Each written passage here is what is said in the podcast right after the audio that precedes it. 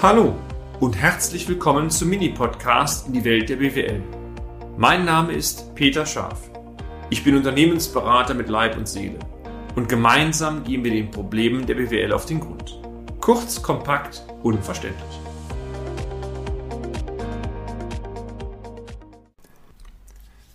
Ist das nicht Wahnsinn, wie die Zeit verläuft? Wieder eine Woche rum und Sie sind wieder dabei? Klasse. Die letzten beiden Beiträge habe ich über das Thema Deckungsbeitragsrechnung ähm, verwendet. Mir ging es darum, mal die Sinnhaftigkeit zu erklären und wenn ich es mal so flapsig darstellen darf, ich habe das so oft erlebt, dass am Ende Erträge in guten Zeiten unnütz verschenkt werden, die dann in schlechten Zeiten fehlen.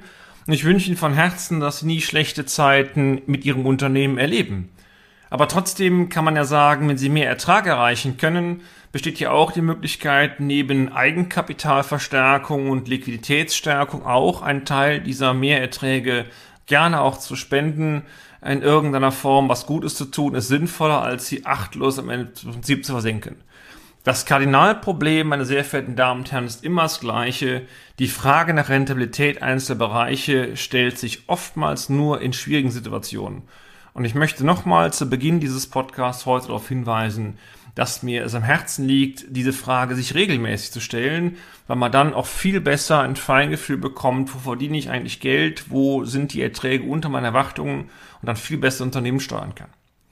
Heute geht es endlich um die konkrete Umsetzung und ganz ehrlich, es wird heftig in diesem Podcast, auch etwas länger aber ich habe mich bewusst dazu entschlossen, oder wir haben uns bewusst dazu entschlossen, das Ganze in einer Folge heute darzustellen, um das nicht noch länger äh, in Teile zu teilen und dann lieber die Folge mal zu stoppen. Aber so haben Sie zumindest eine, eine Struktur, an die man vorgehen entsprechen kann. Wie immer möchte ich ganz gern in einigen pragmatischen Tipps oder Schritten zeigen, die haben sich in aller Regel sehr gut äh, dargestellt. Aus der Vielzahl von Anwendungsmöglichkeiten, die Deckungsbeitragsrechnungen betreffen, möchte ich in diesem Beitrag einmal auf eine Spartenerfolgsrechnung eingehen ähm, und die in Grundzügen mit Ihnen aufbauen. Zunächst auf Basis der variablen Deckungsbeiträge und schließlich dann durch Zurechnung der direkten Kosten und im letzten Schritt auch Zurechnung der indirekten Fixkosten, sodass man dann am Ende doch in eine Vollkostenrechnung läuft.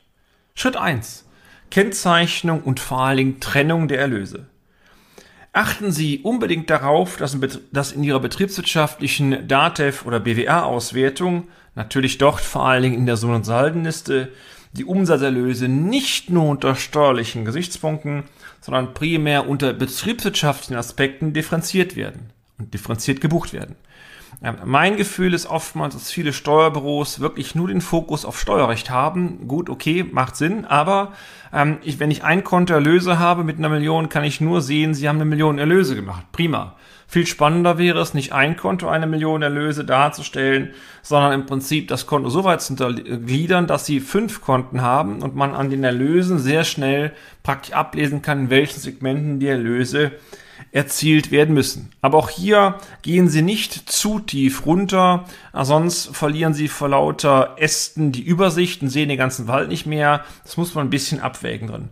Wenn ich mal das Beispiel für ein Maschinenbauunternehmen äh, nehmen kann, so eine Minimalgliederung wäre beispielsweise Erlöse Maschinenbau, Erlöse Reparatur, Erlöse Wartung oder auch Erlöse Ingenieurleistungen, sofern dann solche technischen Leistungen auch erbracht werden. Ähm, Toll wäre es, wenn diese Überschriften innerhalb der Segmente nochmal ähm, untergliedert werden können. Beispielsweise, wenn man jetzt mal das Thema äh, der Verkauf von Maschinenbau nimmt, von Maschinen selber, könnte man sagen Verkauf von Großmaschinen, also Thema große Anlagen, Verkauf von Kleinserien, Erlöse Wartung oder sonst Erlöse Maschinenbau. Und so muss man sich einmal in Ruhe in das Unternehmen reinversetzen. Sie kennen die Unternehmen selber sehr gut was macht für mich Sinn, um dann am Ende das vernünftige, vernünftige Mix zwischen Differenzierungsgrad und zwischen buchhalterischem Wahnsinn zu erleitern. Wichtig ist, oftmals ist es ähm, wichtig, dass Sie in Ihrem Faktura-Programm die Rechnung bereits so im Datensatz kennzeichnen, dass die später fünf selektiert werden können. Also beispielsweise später nicht nur der Umsatz pro Kunde ähm, und über alle Kunden ableitbar ist, das ist sowieso aus der Debitorenliste ersichtlich, sondern auch am Ende durch eine andere Selektion der Umsatz pro Segment oder Produkte rausgezogen werden kann. Also Sie können sich das so vorstellen, je mehr Sie in Ihrem Faktura-Programm sämtliche Löspositionen einzeln mit sagen wir mal, Ziffern, Codes oder Kennzeichnungen hinterlegen, können Sie am Ende nicht nur die Rechnung herausbekommen, also was dürfen Sie Peter Scharf in Rechnung stellen, sondern vor allen Dingen auch dann rausbekommen über alle Produkte, wenn Sie mir beispielsweise eine Baumaschine verkauft hätten, gut, stellt die Frage, was ein Unternehmensberater mit der Baumaschine will, aber wie auch immer, sodass Sie dann über ein Fakturaprogramm nicht nur sehen können, wie viel haben Sie an Umsatz mit Peter Scharf generiert, sondern auch, wenn Sie alle Baumaschinen einmal über das Programm selektieren, muss ein Umsatz rauskommen, sodass Sie auch die Zahl umsatzverkaufter Baumaschinen haben. Das gleiche gilt natürlich spätlich für Material, äh, Materialaufwand entsprechend auch. Entscheidend, das ist wieder so ein Marktsatz meiner Ansicht nach, Summenprüfung. Es mag banal klingen, ist auch banal, wird aber oftmals total unterschätzt. Wenn Sie die Selektion der Erlöse für einen Zeitraum vornehmen, also klassisch die BWA eines Monats sich nehmen, BWA Juli eines Jahres drin, dann muss logischerweise die Selektion der Erlöse Juli über alles, also im Prinzip die kompletten Erlöse, identisch sein mit den Erlösen über alle Kunden oder die Erlöse über alle Sparten oder die Erlöse alle Produkte. Und diese Ergebnisse sollten tatsächlich identisch sein. Kann schon mal sein, dass es ein paar Differenzen gibt, sonstige Löse nicht zurechenbar, da muss man gucken, da soll man auch, wo man nicht äh, wahnsinnig pingelig sein, aber wenn Sie riesen Differenzen rausbekommen, passt was nicht. Beispiel aus der Unternehmensberatungspraxis, ich gucke mir die BWA an, da steht drin eine Million Erlöse, dann fahre ich die Selektion über verschiedene Standorte, dann kommt raus 1,1 Millionen Erlöse. Und dann frage ich noch einige Verkäufer oder lass mir Statistiken der Verkäufer geben, so besser gesagt, oder der Verkäuferinnen geben, wie viel ist im letzten Jahr verkauft worden, kommt dann auf 900.000 Euro. Wenn das alles die gleichen Perioden sind, passt irgendwas nicht. Und das ist mir wichtig, dass man von vornherein schaut, dass die großen Summen klein, klein sind, die Schrittfolge gleich sind. Die Schrittfolge ist immer von dem Wald auf den Baum, auf den Ast und dann ins Blatt. Zunächst mal muss der Wald stimmen, dass die Summenprüfung, Sie werden dieses Beispiel der Summenprüfung auch in anderen ähm, Schritten im Rahmen dieses Beitrags nochmal hören. Schritt zwei: Ableitung der unfertigen und fertigen Arbeiten, Bestandsveränderung. Das betrifft, meine sehr verehrten Damen und Herren, natürlich diejenigen unter Ihnen, die mit unfertigen, fertigen Arbeiten zu tun haben. Hochbau, Tiefbau, mal zwei Branchen Ingenieurbereich, wenn Sie große Dienstleistungsprojekte haben, äh, oder, oder, oder, muss man gucken, Malerbetriebe, Handwerk teilweise auch, muss man schauen dran.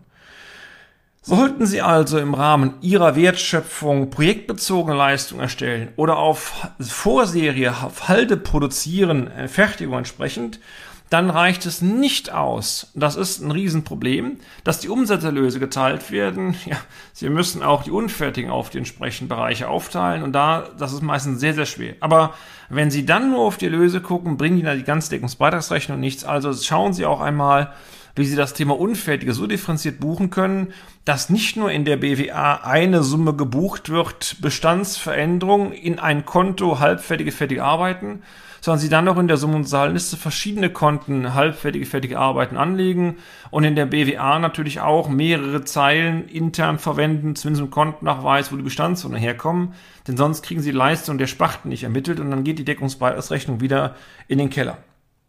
Tja, sollte das ganze Spielchen mit den Unfertigen nur eine Sparte betreffen, dann haben Sie Glück gehabt, dann ist das Thema durch, weil die Unfertigen können nur einer Sparte zugerechnet werden. Schritt 3. Aufteilung der Materialaufwendung. Auch hier gilt idealtypisch analog zu Umsatzerlösen, dass Sie bereits im Faktorierungsprogramm, wenn Sie Rechnungen schreiben, die Materialaufwendung nicht nur ähm, bezogen auf den Kunden erfassen, sondern auch nach den Produktenkennzeichen entsprechend drin. Und bei Händlern löst man das ganze Spielchen oftmals dadurch, dass, weil die Einkaufspreise schwanken, dass dann ähm, Materialquoten oder Einkaufspreise fest hinterlegt sind oder teilweise auch die Quoten, die, die, die Materialaufwendung über Quoten hergezogen werden drin. Ähm, also dass man darüber sich versucht, Deckungsbeiträge zu ziehen. Aber ähm, tja, das Problem ist, rechnerisch kann ich mit der Materialeinsatzquote den äh, Materialaufwand, damit den Rohertrag immer ermitteln.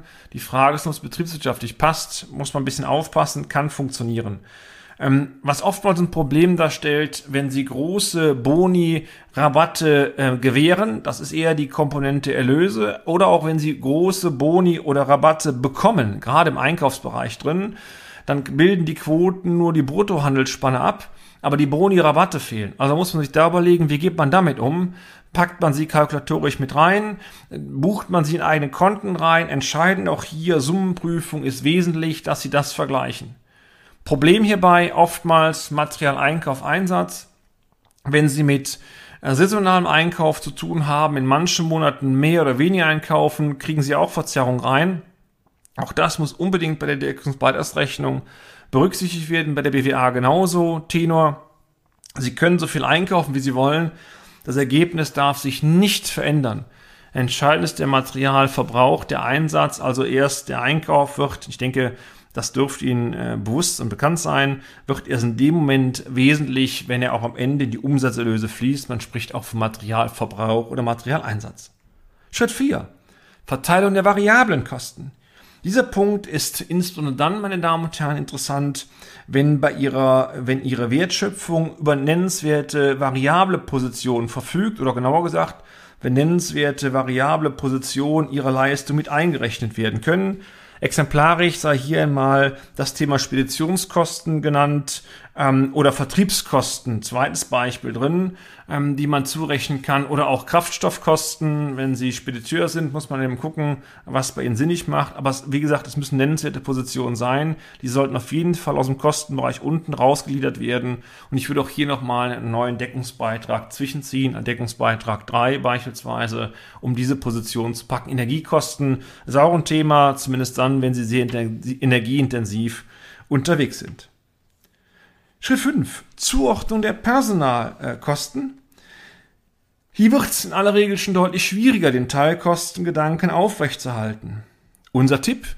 Versuchen Sie, den Großteil Ihrer Produktivkräfte den einzelnen Bereichen direkt zuzuordnen und weisen Sie anschließend einen erneuten Deckungsbeitrag auf.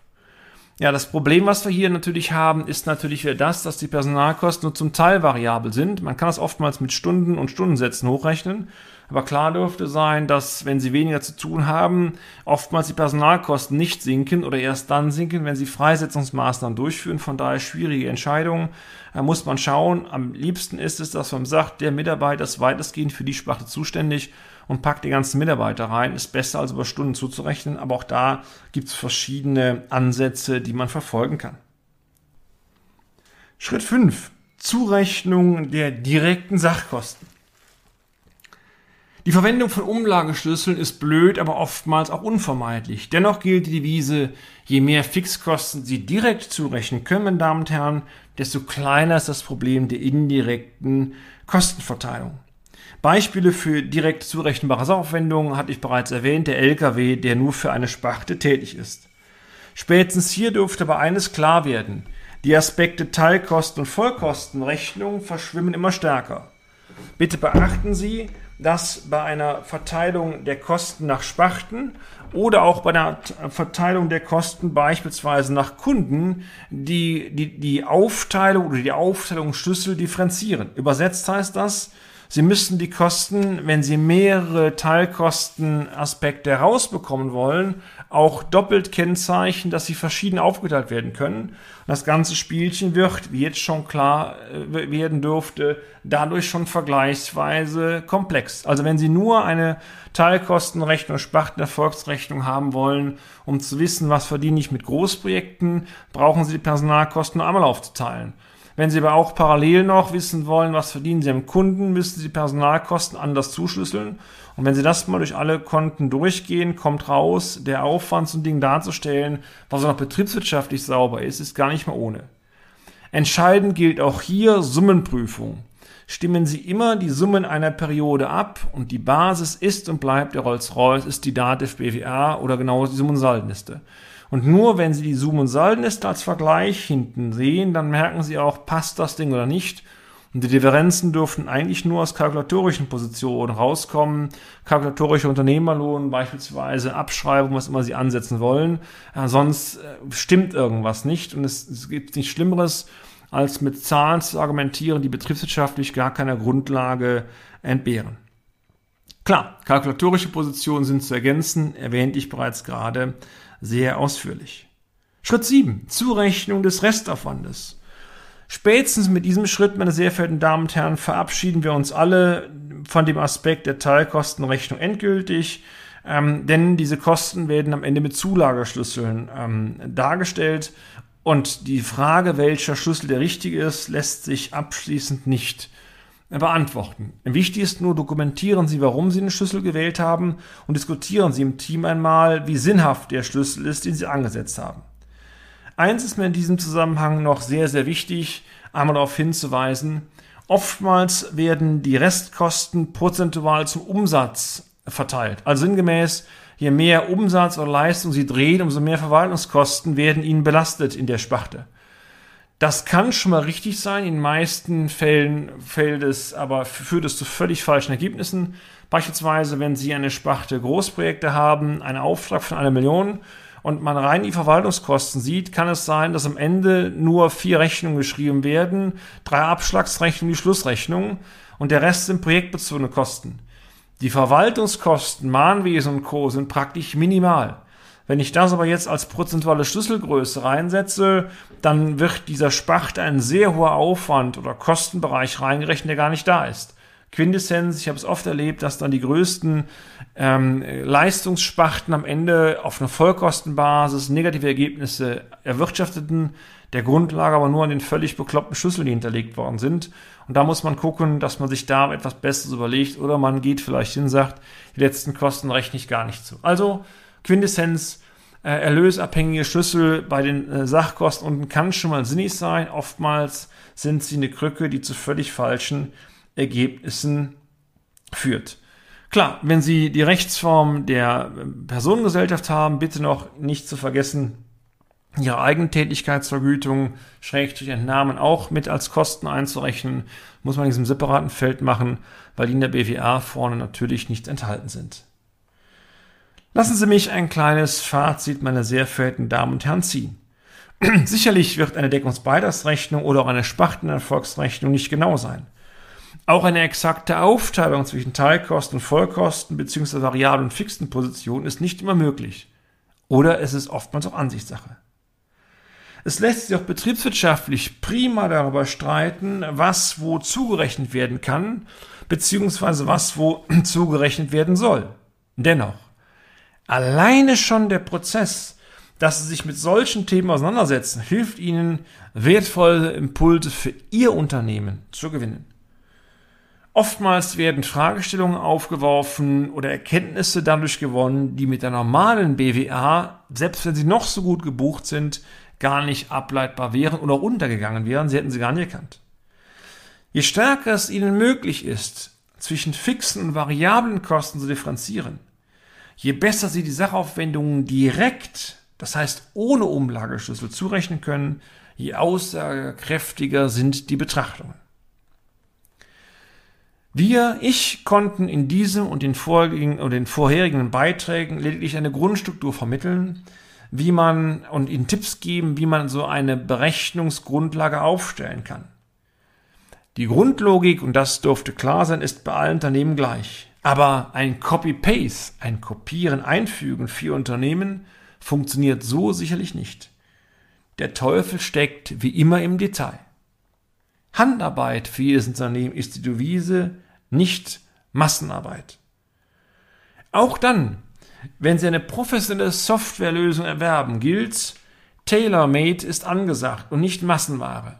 Die auf gut Deutsch, die Software allein ist eine Grundlage, die helfen kann. Sie muss optimal eingestellt werden und es nützt Ihnen nichts, viel Geld für die Software alleine auszugeben, wenn Sie beispielsweise in der Komplexität der Software scheitern. Genug Beispiele gehabt, wo genau das Problem war, wo ich manchmal sage, eine gute BWA, eine gute Summenzahlliste, ein engagiertes Steuerbüro und eine saubere Excel-Tabelle oder was immer Sie als kleine Datenbanklösung nehmen, hätte zehnmal mehr geholfen als ein teures SAP-Programm, was keinem Unternehmen richtig bedienen kann, weil einfach der Pflegeaufwand zu hoch ist. Ganz schwierige Geschichte. Software hilft, kann er manchmal noch in Irre leiten. Ansonsten gilt wie immer, Handarbeit ist die Devise, nicht Massenware. Übrigens, das ist wie bei einer guten Beratungsleistung genauso.